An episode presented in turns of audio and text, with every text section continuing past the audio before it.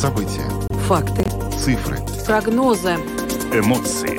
Аргументы. Взгляды. Подробности на Латвийском радио 4. Здравствуйте, в эфире Латвийского радио 4, программа «Подробности», ее ведущий Евгений Антонов. И Юлиана Шкагала. Мы приветствуем также нашу аудиторию в подкасте и видеостриме. Коротко о темах, которые обсуждаем с вами сегодня, 15 февраля. Конституционный суд Латвии сегодня признал законным требования гражданам России, которые получили гражданство после того, как ранее были гражданами или не гражданами Латвии, но потом оформили гражданство России здесь, постоянный вид на жительство, сдавать латышский язык. Это решение было принято сегодня, и мы обсуждаем его с юристом в самом начале нашей программы. Ну а затем поговорим о том, что сегодня официально заработала созданная Латвией коалиция дронов. И сегодня а, министр обороны Украины Рустем Умеров а, написал, что э, у себя в Фейсбуке, что очень благодарен Латвии за лидерство. Э, собственно, о том, э, как эта коалиция будет работать, что она из себя представляет, и самое главное, а сколько вообще дронов Латвия способна производить для того, чтобы помочь Украине. Сегодня этот вопрос также обсудим в нашей программе. Ну а затем поговорим о проверках клиентов латвийских банках. Притчи в языцах стали эти проверки, потому что считается, что из-за того, насколько строгими они являются в настоящий момент, это отпугивает потенциальных клиентов как частных, так и юридических лиц. И вот Совет по развитию финансового сектора утвердил стратегию о практическом применении к добросовестным клиентам требований по предотвращению отмывания денег. В общем, эти проверки собираются сделать более мягкими. Обсудим это со специалистом из отрасли. С сегодняшнего дня в Латвии начинают конфисковывать машины с российскими номерами. Напомню, что э, с 12 сентября в Латвии вообще действует запрет на въезд автомобилей с российскими э, номерами. Э, для собственников этих автомобилей э, был дан срок для того, чтобы либо покинуть страну, либо перерегистрироваться и взять латвийские номера. Те, кто этого не сделал и продолжают находиться на территории нашей страны, их автомобили будут конфискованы и переданы Украине. Э, сегодня мы связались э, с дирекцией безопасности дорожного движения для того, чтобы выяснить, насколько вообще активно россияне пользовались возможностью перерегистрировать свой автомобиль на латвийские номера. Видеотрансляцию нашей программы смотрите на странице LR4LV на платформе РусЛСМ ЛВ, в Фейсбуке на странице Латвийского радио 4, на странице платформы РусЛСМ, а также на YouTube-канале Латвийского радио 4. Записи выпусков программы «Подробности» доступны на всех ведущих подкаст-платформах. Кроме того, наши новости и программы можно слушать в бесплатном мобильном приложении «Латвия с радио». Его можно скачать в App Store, а также в Google Play. Ну и напоминаю, наш WhatsApp 28040424. Уже пошли сообщения. Пишите нам на протяжении программы, будем вам их зачитывать. Ну а теперь обо всем по порядку. Самые важные темы дня. Подробности –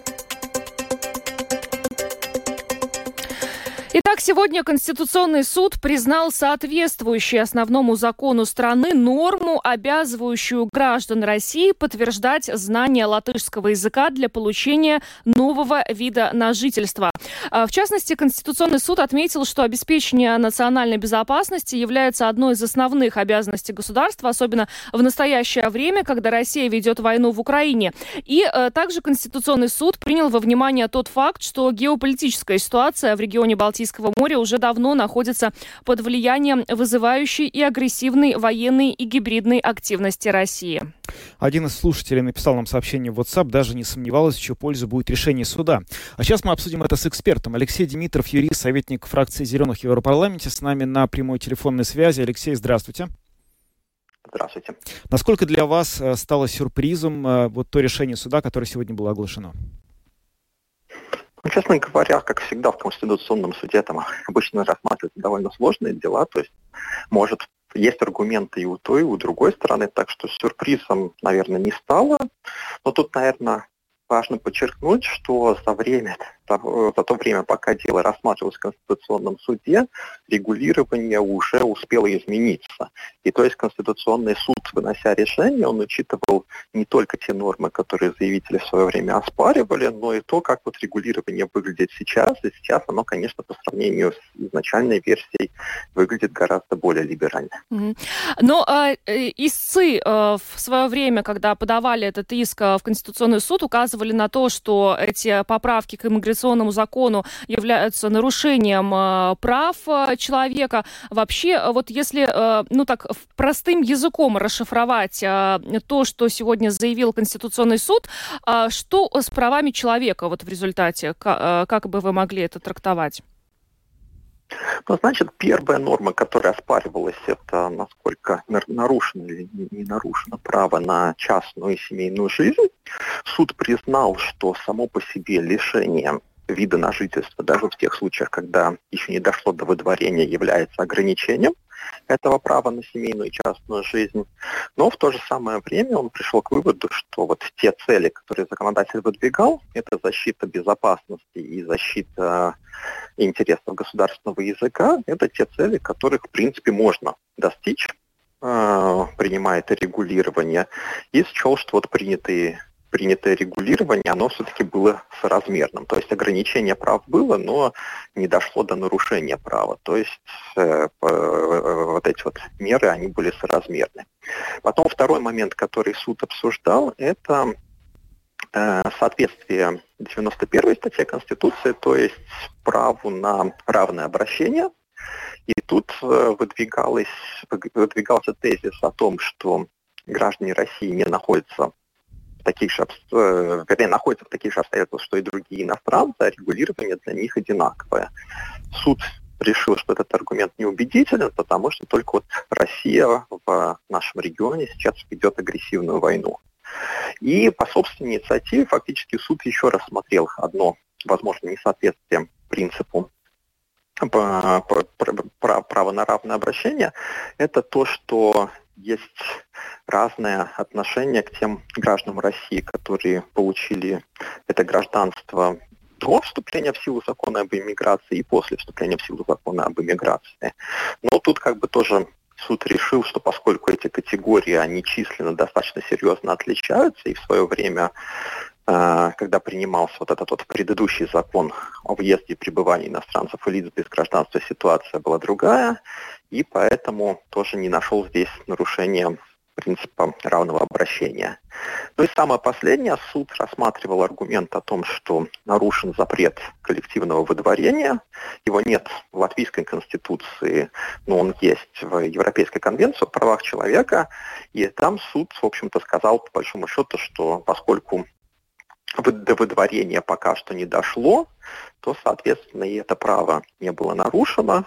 А в тех случаях, если потенциально, да, если человека лишат вид на жительство в какой-то момент может идти речь о выдворении, но там законом иммиграции предусматривает, что каждое индивидуальное дело будет отдельно рассмотрено.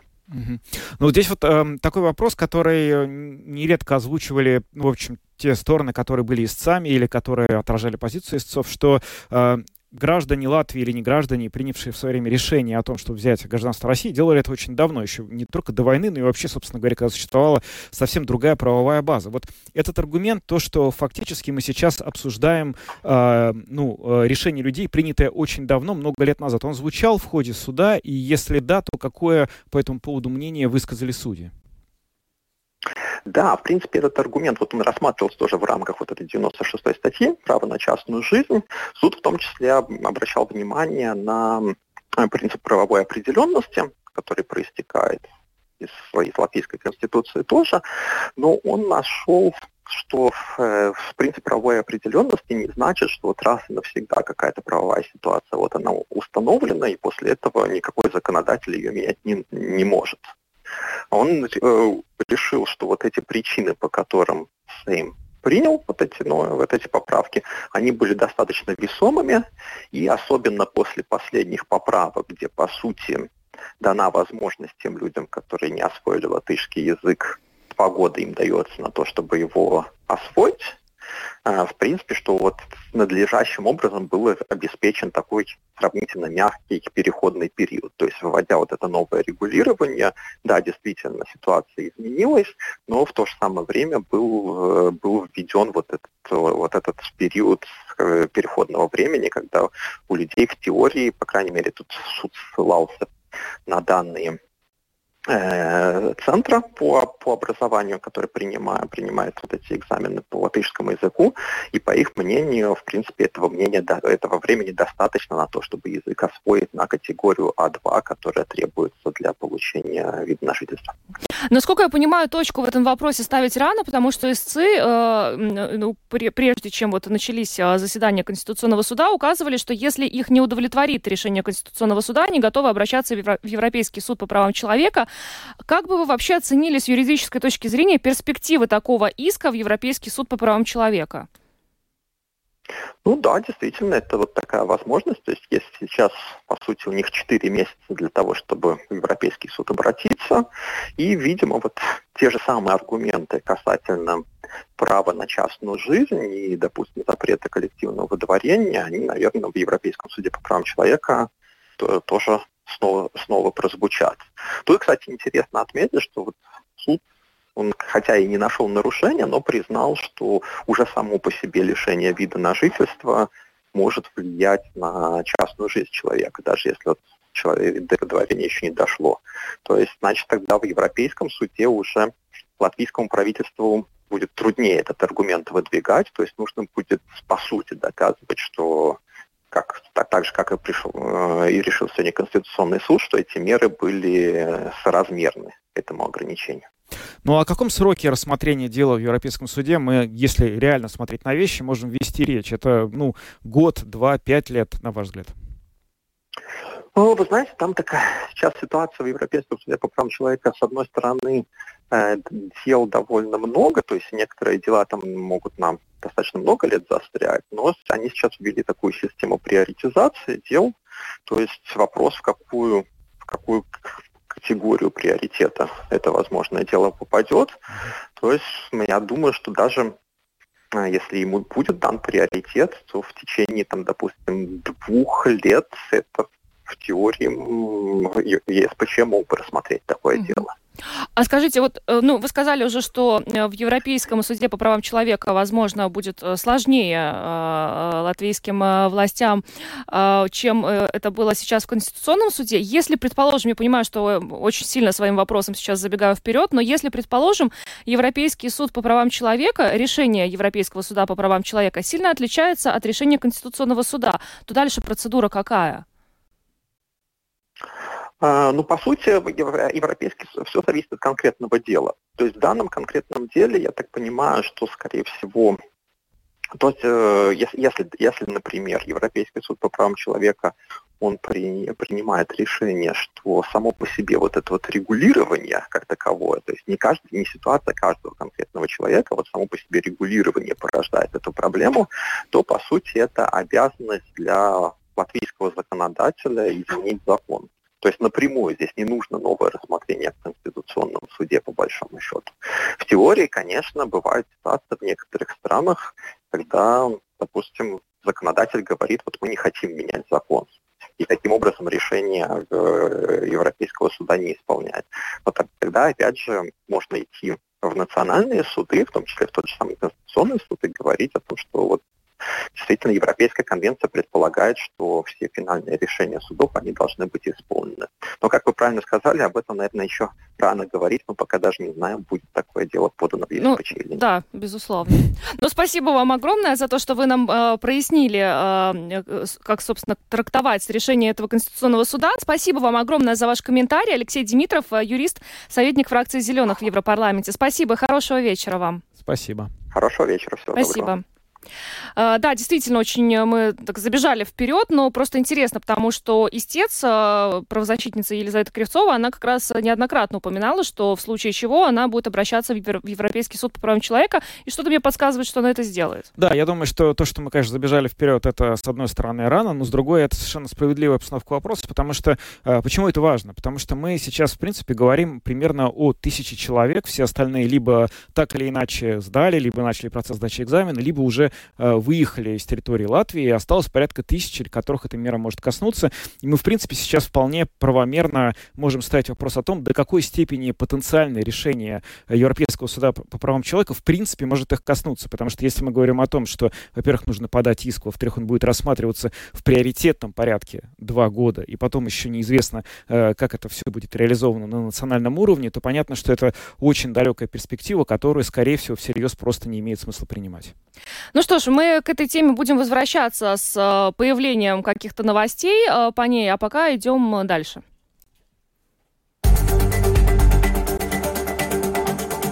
Подробности прямо сейчас. Сегодня официально начала работать э, созданная Латвией коалиция дронов. Э, что, собственно, это такое? Э, Еще в январе министр обороны Латвии Андрей Спрут заявил, что почти два десятка стран будут участвовать в коалиции дронов, чтобы вооружить Украину тысячами новых устройств. Основная цель – сделать все, чтобы как можно больше этих беспилотников было доставлено в Украину. Сегодня министр обороны Украины Рустем Умеров в Фейсбуке написал, что очень благодарен Латвии Латвии за лидерство. По э, данным вот на сегодняшний день, э, э, сначала э, сообщалось, что 8 стран присоединились к коалиции. Это Швеция, э, э, Дания, Германия, Литва, Эстония, Нидерланды, Латвия. Э, 7, вернее. И позже вот Великобритания тоже заявила о том, что она присоединяется к коалиции дронов. Каким образом эта коалиция будет работать и, в общем, лидерство Латвии, в чем она будет проявляться? Сейчас мы эту тему обсуждаем с председателем правления Латвийской Федерации предприятий оборонной промышленности и безопасности Элиной Эглой, которая с нами на прямой телефонной связи. Здравствуйте. Здравствуйте. Ну, расскажите нам, пожалуйста, как вот эта коалиция, которая сегодня начала работать, как она начала работать? Собственно, в чем эта работа будет состоять и уже в чем она состоит? Да. Э, во-первых, стоит отметить, что э, благодаря инициативе э, министра обороны Латвии Латвия взялась за, за, за такую, за такую, за такие обязательства, и я очень рада, что так много достойных стран с тоже хорошим опытом в производстве э, присоединилось к этой инициативе. На данный момент работа ведется очень активная, поскольку были уже встречи с предприятиями, э, и предприятия дали свои предложения, и очень большой интерес со стороны бизнеса, и мы, мы видим, что в Латвии есть достаточно много э, не только э, производителей готовых уже дронных систем, но также и компаний, готовы, которые готовы присоединиться к разработке разных компонентов, поскольку все-таки те объемы, которые необходимы, необходимы достаточно большие для Латвии. И здесь очень важно нам хорошо продумать, как, как сделать э, консорциум для определенных э, нужд. Угу. Скажите, а ну в теории э, есть ли какой, какая-то планка, к которой хочется приблизиться по количеству дронов, которые Латвия может производить, не знаю, там в месяц или в квартал? Да, на данный момент для индустрии дано достаточно точное, точное назначение или такой вызов, да, где мы должны работать на определенную систему, э, но также есть ряд других систем, которые тоже будут необходимы. Но на данный момент мы работаем на а, конкретный запрос, э, определенный также, также объем, э, но на данный момент, конечно, я о цифрах не могу говорить. Ну вот э, тот факт, что Латвия стала одной из двух стран, которые фактически будут вести работу этой коалиции, как в реальности это будет э, выглядеть? То есть взаимодействие на государственном уровне союзников Украины, которые в этой коалиции включены, вошли в нее, э, это что? Это регулярная рабочая группа, это какой-то штаб, который будет находиться в Риге, или это какой-то механизм консультаций? Как это все будет построено? Э, да, э, эту, эту работу на данный момент э, ведет Министерство обороны. Э, и ну, в дальнейшем, как э, будут э, присоединяться разные государства и как они будут дальше координировать работу, это уже технический вопрос, как, на который лучше наверняка спрашивать Министерство обороны.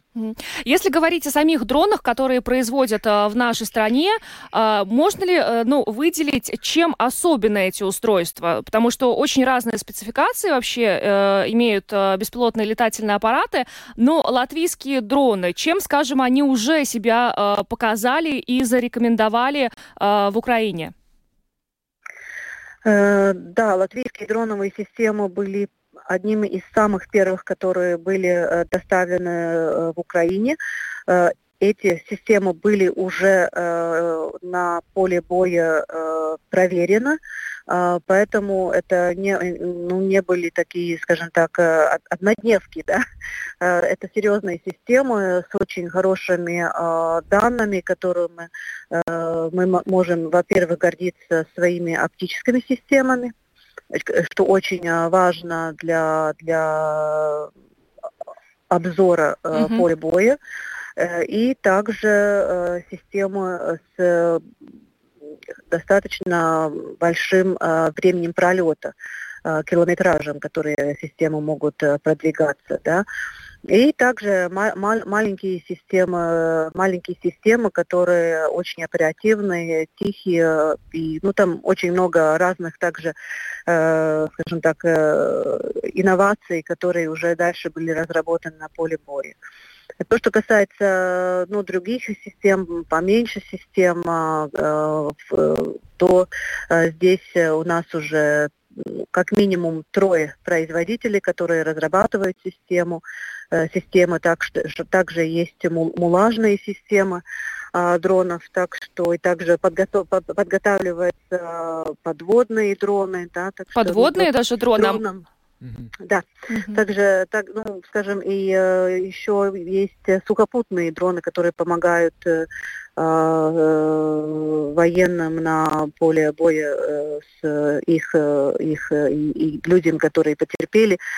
Э, да, и также носить большие грузы, да, так что это система, которая тоже уже знакома в нашей, нашей армии, это система Натрикс, да, так что достаточно, ну, дрон, дронные э, системы достаточно хорошо развиваются в Латвии, и для нас это большая честь, то, что Министерство обороны в этой отрасли, где у нас хорошие результаты, э, э, эту инициативу для помощи Украине их взяли на себя. Угу. Вот вы упомянули сейчас несколько видов дронов, которые производятся в Латвии и уже используются в Украине. Я понял так, что среди угу. них преобладают такие, которые наблюдают за полем боя, помогают как-то в разгрузке, загрузке, э, другие такие такого рода работы. А если конкретно дроны боевого характера, которые делаются специально для того, чтобы их применять именно в бою, если если да, то на какой стадии вообще разработки они находятся и где они могут применяться? Угу. На данный, данный момент э, со стороны латвийской армии такой задачи для э, наших, э, наших производителей не было. Но, конечно, над такими разработками индустрия их работала. И мы готовы тоже делать манифицированные системы. А скажите, а, благодаря чему вообще а, удалось а, так успешно продвинуться вот в производстве дронов в нашей стране? Ну, то есть вот с чего-то же это все начиналось? Как так вышло, что вот настолько успешно Латвия значит, заняла эту нишу? Ну, во-первых, я думаю, благодаря талантливым людям, Э, и в Латвии мы знаем, что мы всегда любили летать, да, и поэтому индустриальные традиции в Латвии до сих пор были очень сильными, э, и мы обновили э, свои традиции, столетние даже, скажем так, традиции, потому что уже после первого, Первой мировой войны тоже были уже первые самолеты, вефовские самолеты, и мы эту традицию об, обновили. Так что летать латышам всегда нравилось. И, э, и я думаю, что это действительно это талант людей, настойчивость людей, вера, э, вера в свое дело. И, во-вторых, это упомянутые индустриальные традиции, потому что без инженерных э, знаний тоже трудно своих, скажем так, идей внедрить в жизнь. Это здорово, что сохранились на протяжении вот такого длительного времени традиции. Э, да, спасибо вам огромное, Элина, за то, что вы нам рассказали спасибо, о том. Да. да. А, Элина Эгла, председатель правления Латвийской Федерации предприятий оборонной промышленности и безопасности, была с нами. Хорошего вечера вам. А, да, ну интересно, сколько много дронов и различного вида будут использоваться в Украине. Уже используются и очень давно. И теперь вот э, Латвия э, лидер, э, руководит этой коалиции, да, сегодняшнего дня. Да, вообще надо сказать, что дроны это такая очень важная часть, э, в общем, вооруженных сил Украины на нынешнем этапе войны, которая там продолжается вот уже на следующей неделе будем, к сожалению, второй год отмечать, как она идет. И сейчас вот очень много западных специалистов по военному делу, американских, говорят, что вот эти вот успешные удары дронов, в первую очередь морских дронов украинских, которые в прошлом году фактически, ну, уничтожили как таковые таковой Черноморский флот в активном виде на российский, они могут, в своем, если они будут продолжены в этом году, очень серьезное влияние оказать на поле боя. Поэтому это, конечно, никакая не прихоть, никакая не мелочь, которая где-то вот э, делается. Это имеет самое прямое влияние на то, что происходит э, в Украине в войне. Идем дальше. Поговорим о том, что Латвия готовится ослабить э, требования к проверке клиентов в банках.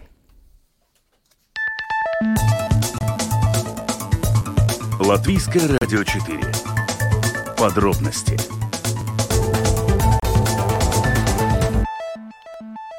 Совет по развитию финансового сектора утвердил стратегию о практическом применении к добросовестным клиентам требований по предотвращению отмывания денег и финансирования терроризма, чтобы устранить чрезмерные проверки. Об этом сообщил LV Portals. А, в стратегии, в частности, выявлены проблемы, требующие поправок к нормативным актам. Об этих мы возможных эм, поправках и о тех, в общем, проверках, которые сейчас идут, мы более подробно поговорим с инвестиционным банкиром Гирцем Рунганисом, который с нами на прямой телефонной связи. Господин Рунганис, здравствуйте.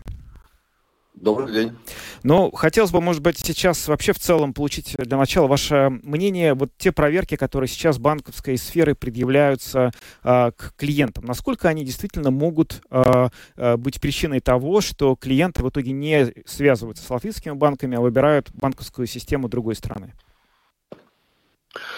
Ну, э, такая информация есть. Э, проверки э, в Латвии, э, ну, похоже, более доскональный и требовательный э, по сравнению с Эстонией и Литвой. И это, в принципе, определено разницей в законодательстве. Насколько законодательство э, такое суровое э, и насколько э, надзор э, финансовых институций и э, институций со стороны э, по отмыванию денег, борьбы с отмыванием денег, насколько они э, смотрят за соблюдением э, э, этого законодательства и э, какие требования выдвигают банкам и другим институциям финансовым.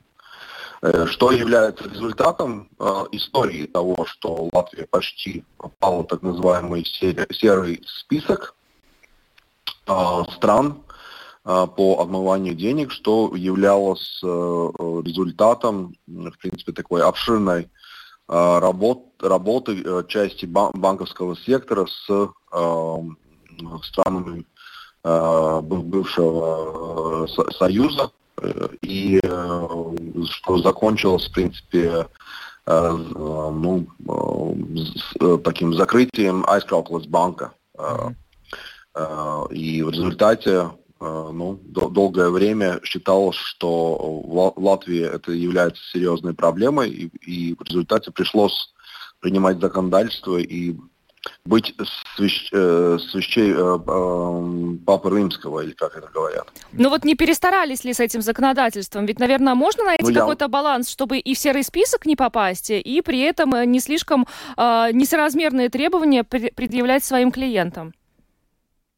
Я думаю, что э, явно ясно, что перестарались. Но э, на, вторая часть э, вопроса, можно ли отпустить, отпустить гайки таким образом, чтобы как говорится, клиенты могли работать. Ну, это мы, наверное, увидим. Мне, мне кажется, что надзор и со стороны банковского надзора, и со стороны вот именно вот этой институции по борьбе с, с отмыванием день, денег и легализацией этих денег, да, в принципе, более досконально и так требовательно здесь работают, это означает, что они должны все-таки каким-то образом пересмотреть э, свои основы и, э, и так далее. И это нелегко, мне кажется.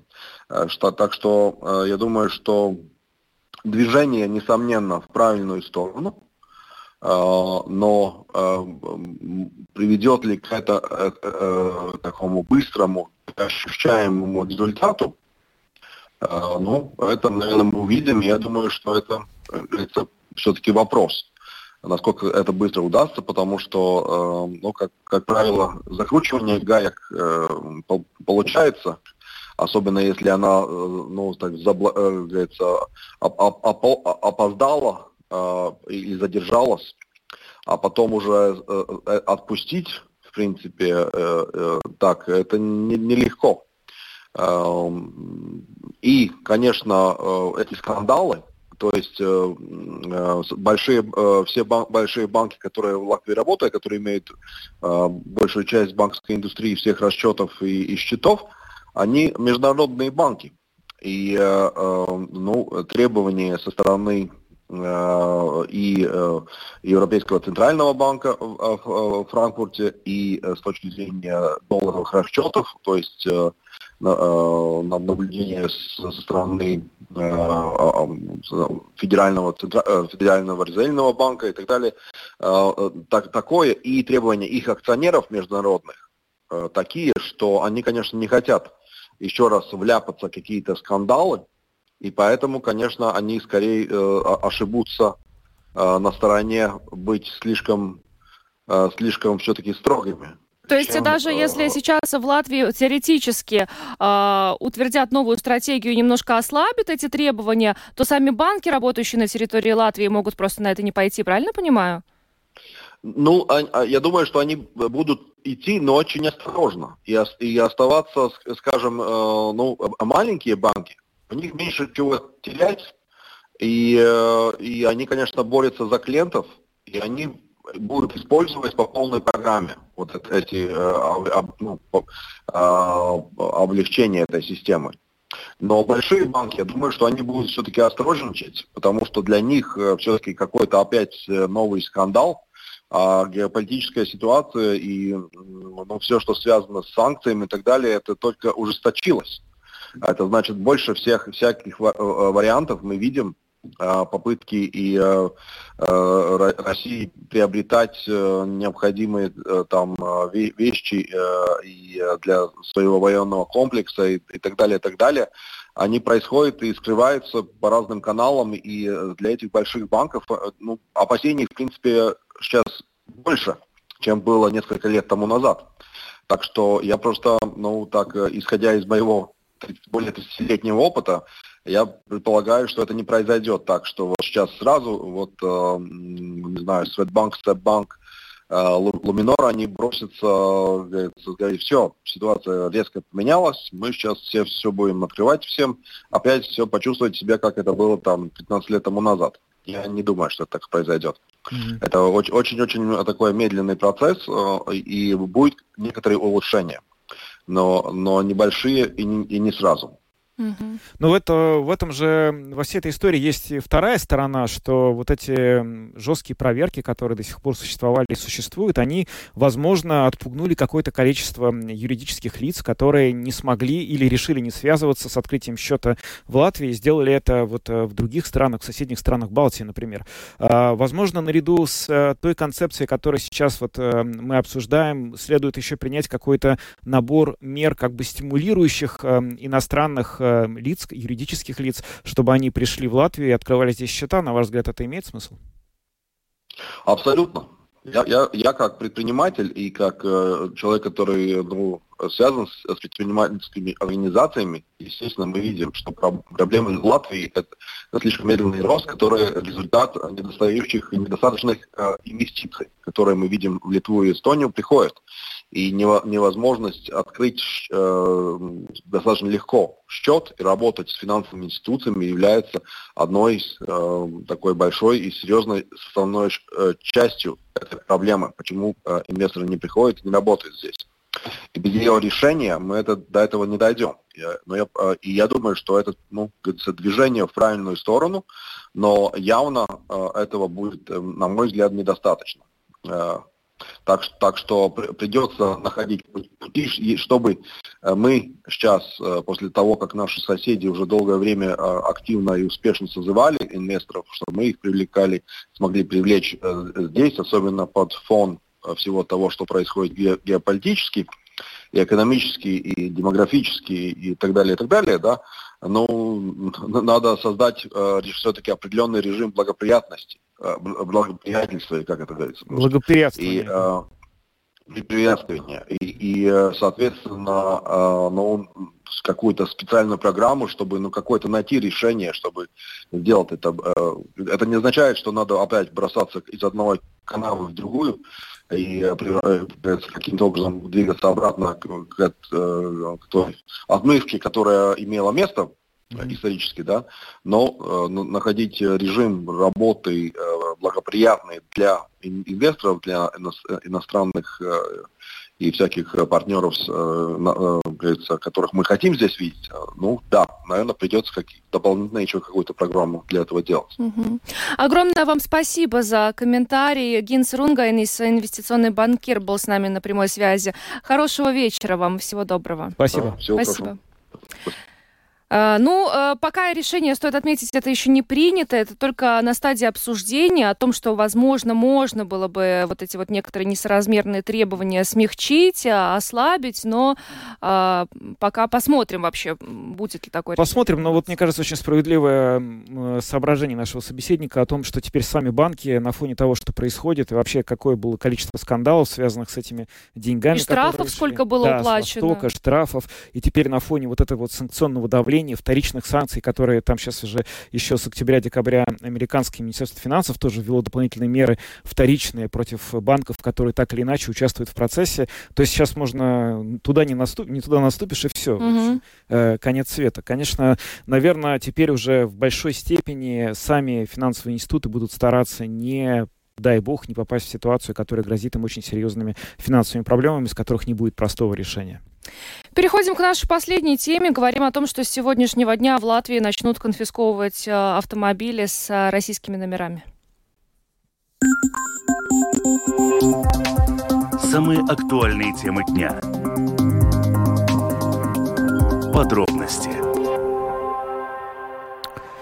Вчера был последний день, когда у владельцев машин на российских номерах в Латвии была возможность перерегистрировать эту машину, поставить ее здесь официально на учет, ну или вывести ее из территории страны, если это сделать невозможно, потому что таково было требование закона, и вот до этого срока нужно было уложиться. Начиная с сегодняшнего дня такая машина, не перерегистрированная, может быть конфискована. И отправлена в Украину. Да. Ну а вообще с 12 сентября в Латвии действует запрет на въезд автомобилей с российскими номерами номерами в принципе. Такое же решение приняли и другие балтийские страны.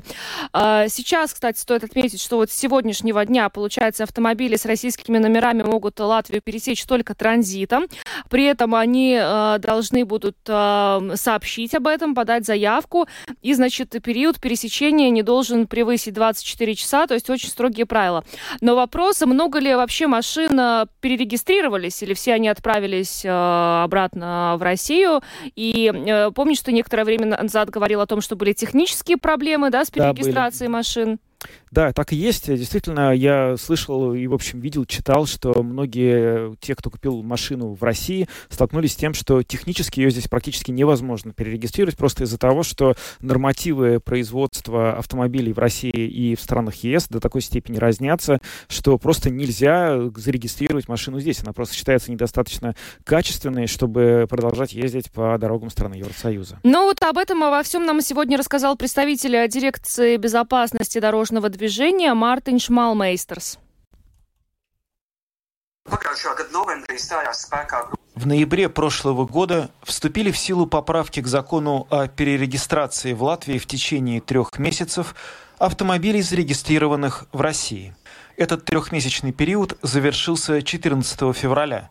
И за это время в Латвии было перерегистрировано 46 машин. В сравнении с общим числом зарегистрированных машин это число ничтожно. Но надо учитывать, что чтобы зарегистрировать транспортное средство из третьих стран в Латвии или другой стране ЕС, транспортное средство должно отвечать некоторым критериям. Первый и самый главный – отвечает ли автомобиль тем техническим требованиям, которые установил ЕС. Чаще всего транспортные средства из третьих стран, в том числе и из России, не отвечают этим требованиям так как эти машины чаще всего оборудованы двигателями худшего качества, которые запрещены для использования на территории ЕС. По сути, это самое главное ограничение, которое не дает возможности перерегистрировать транспортное средство в Латвии. Также владельцу авто надо выполнить все процедуры, касающиеся таможни. И, конечно, человек, желающий перерегистрировать авто, должен получить различные разрешения, которые подтверждают его пребывание в Латвии. Перерегистрация была возможна до 14 февраля.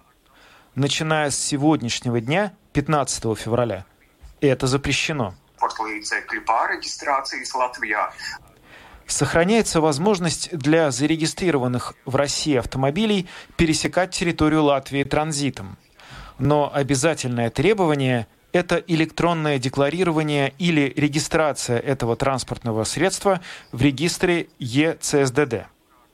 Там надо указать всю необходимую информацию как о самом автомобиле, так и о водителе. Пересечь территорию Латвии транзитом необходимо в течение 24 часов. Сейчас у государственной полиции и других правоохранительных учреждений есть возможность убедиться, есть ли право у данного транспортного средства находиться в Латвии. В случае, если оно не задекларировано для использования в Латвии на сутки, то, конечно, обязательное требование со стороны правоохранительных органов будет обязательно провести эту декларацию и установлены 24 часа, когда данное транспортное средство должно будет покинуть территорию Латвии. Период, когда attiecīgais transporta līdzeklis ir jāizved no Latvijas. Мартин Мамейстер, представитель ЦСДД, рассказал нам сегодня про то, каким образом в Латвии будет э, регулироваться вот эта ситуация с российскими машинами, с машинами на российских номерах, которые с сегодняшнего дня не могут здесь находиться без перерегистрации, либо, если они не проезжают страну транзитом, они должны это сделать в течение 24 часов. Мы на этом программу завершаем. С вами были Евгений Антонов, Юлиана Шкагала, звукооператор Том Шупейко, видеооператор Роман Жуков. Хорошего всем вечера. До свидания.